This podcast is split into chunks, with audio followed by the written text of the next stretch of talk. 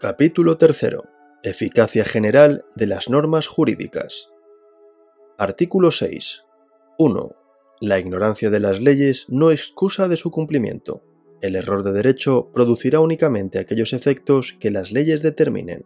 2. La exclusión voluntaria de la ley aplicable y la renuncia a los derechos en ella reconocidos solo serán válidas cuando no contraríen el interés o el orden público ni perjudiquen a terceros.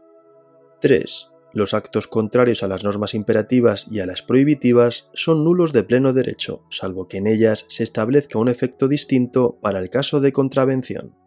4. Los actos realizados al amparo del texto de una norma que persigan un resultado prohibido por el ordenamiento jurídico o contrario a él se considerarán ejecutados en fraude de ley y no impedirán la debida aplicación de la norma que se hubiere tratado de eludir. Artículo 7. 1. Los derechos deberán ejercitarse conforme a las exigencias de la buena fe.